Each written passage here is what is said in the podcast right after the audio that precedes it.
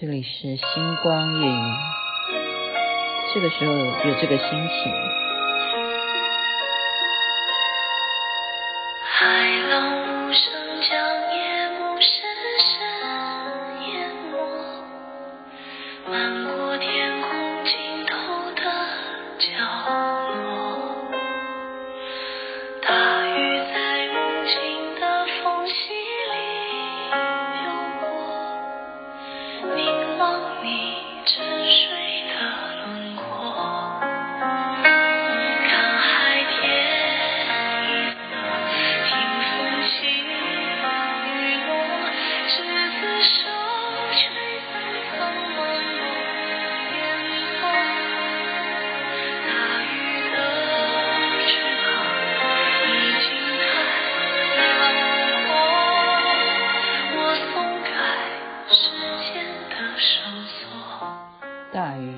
周深所演唱。您现在听的是《星光夜雨》，徐雅琪分享好听的歌给您听。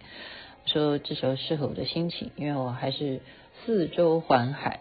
然后今天呢，又跟昨天不一样。有时候我就是有时候不要太敲锣打鼓，敲锣打鼓就是我永远都说：“哎呀，老天最照顾我啦！”然后感谢诸佛菩萨。然后我为什么 so lucky 啊？什么什么？嗯，我我我不能。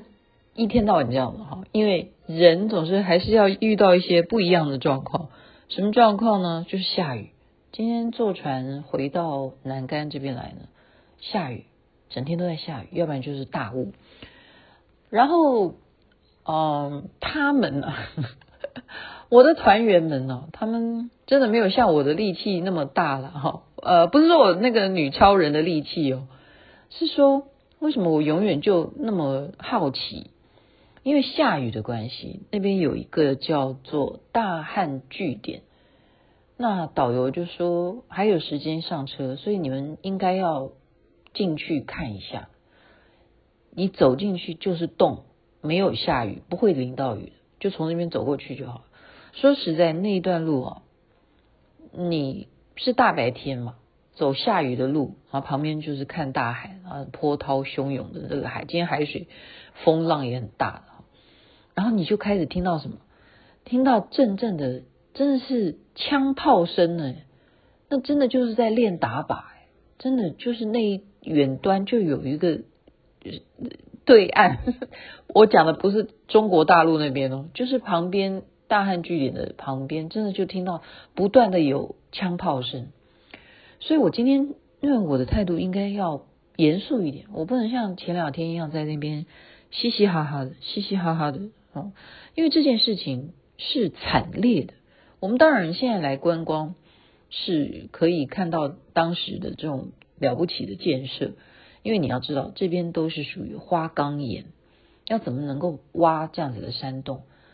所以我进去的时候，我就自己把它录影下来。我说我来了，徐大胆来了。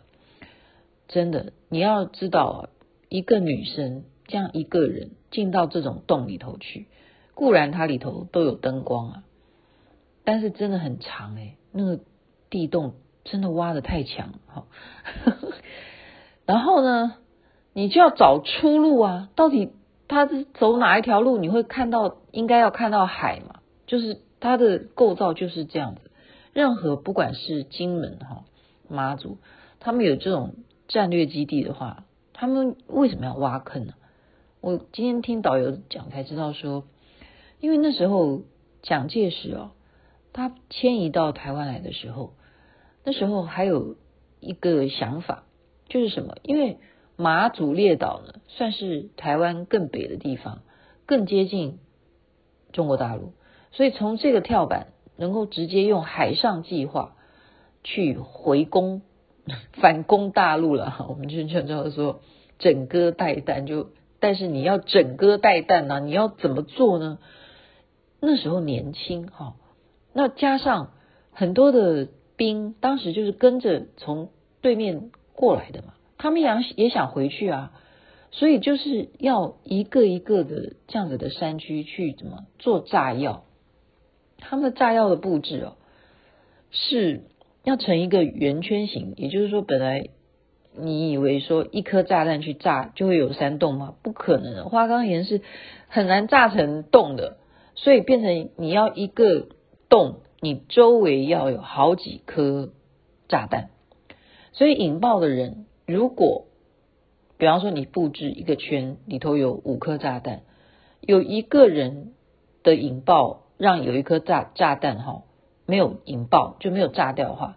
那再接下去检查到底是怎么一回事的人，那个人可能就失去性命，因为可能那时候就爆了，或者是有些人因为很急嘛，哈，就是国家急啊，要赶快反攻大陆，他们就要怎么样？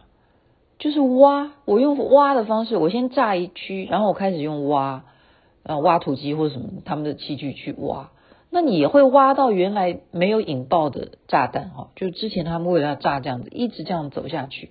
那日本人呢也帮忙，所以为什么蒋介石他会跟日本的关系会很好？就那时候有一个日本的将军呢，就协助他一个方式，就是你一方面就是我们刚刚讲的一个洞里头，你布置很多一圈的炸弹，同时你要开始挖，你还要挖另外一个道，挖另外一个道是要干什么？就是把这些石头、这些碎石放到另外一个道去，这样子你就可以继续的往下。深深入，然后在将来你挖通了以后，可以通到海面的时候，再把这些废石，就是这些石头再运出来，运出来，所以你就可以看到这些这样子了不起的这种工程，那是人为，人真的可以胜天吗？人定胜天吗？我今天非常卑微啊，我我看到这样子的情况，然后他们做了这么样的工程，好多啊。好多坑道啊，或者是说你去看那种水面，就是像水，它就是好像有几公尺深呢，八公尺深的水，真的掉到那个洞里头的水里头，你真的也是为什么我们每个人坐船都要穿救生衣的原因？万一你不小心掉下去，真的你不会游泳就完了。有八公尺之深，因为它就是海水灌进来，你挖了这个坑道，那就是水就会进来，因为它的。地面够低，好，这么多的坑道，或者是金门有这么多的坑坑道，牺牲了多少的国军，当时的人，所以他们说现在是东引啊，这样子的坑道呢，他们嗯，因为有些人会怕嘛，不会像徐大胆这样大胆哈，敢一个女孩子这样去走一个坑道，这样走完以后还还还爬山呢。我觉得爬它最高高点是哪里？就当我看到海面的时候，我还要继续爬山，然后站到最高点的时候，OK，我可以看到整个大海的这样，就是这样的哈。嗯，他们那时候做到这样的程度，都还是没有完成所谓蒋经国哈，或者是蒋介石希望的，就是北海计划，北海计划。因此，我们怎么办？我们没有什么怎么办？只是我今天的态度要严肃一点。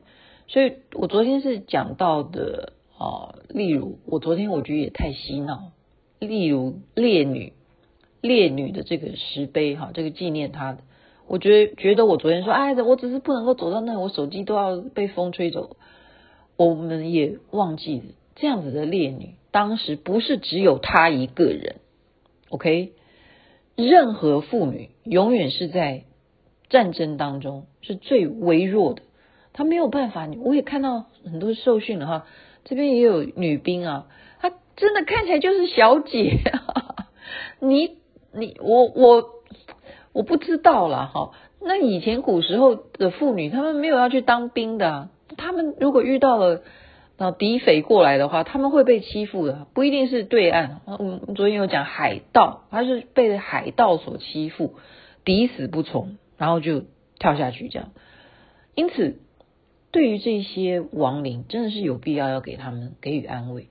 然后我又会再联想，联想什么？例如，我们现在看到欧洲各个国家都在收留乌克兰的这些难民，有多可怜呢？哦，这个国家收留了几十万，那个国家收留几十万。你要想想看，光是他们这样子背着包袱，带着小孩，然后要搭着火车，或者是用走路的方式，这样一路一路的，一步一步的要走回能够收留到他们的地方。然后有一天也是一样啊，希望能够回到乌克兰，希望乌克兰能够再重建家园。所以这种样的嗯世界的不和平哈，我们必须要去省思很多很多事情。也就是说，你如果真的是为了人民的性命着想，你是不是应该要避免战争？我我现在讲的是这个，包括乌克兰啊，因为上次我就讲嘛，说邓郑志贵呃不郑志贵教授他说的，他说你等等看，三个月以后乌克兰乌克兰会是怎么样？他的意思就是说，没有人呐、啊，旁边你坐的是一个角头老大，好，他的意思角头老大就是俄罗斯，你旁边是角头老大，你竟然还要去。怂恿边缘的人去让你可以怎么样加入北约组织？这样你去刺激这个角头老大，你换来的是叫大家一起来你的客厅打仗。那你这样子牺牲的就是你家客厅的人，失去性命的全部都是你的老百姓。哦，那我觉得当初一个念头说哦，我们要北海计划要去。北攻回去，然后你一样，你要挖这么多的坑，结果呢？结果到今天北海计划有没有成功呢？我很很感叹哈，我很感叹，所以就是在这边也为那些死亡的那些呃军事也好啦，或者是任何相关的因为战争而失去性命的人，为他们哀悼。真的，我们祈求世界和平。在这边祝福大家美梦了，身体健康最是幸福。这边晚安，那边早安，太阳早就出来了。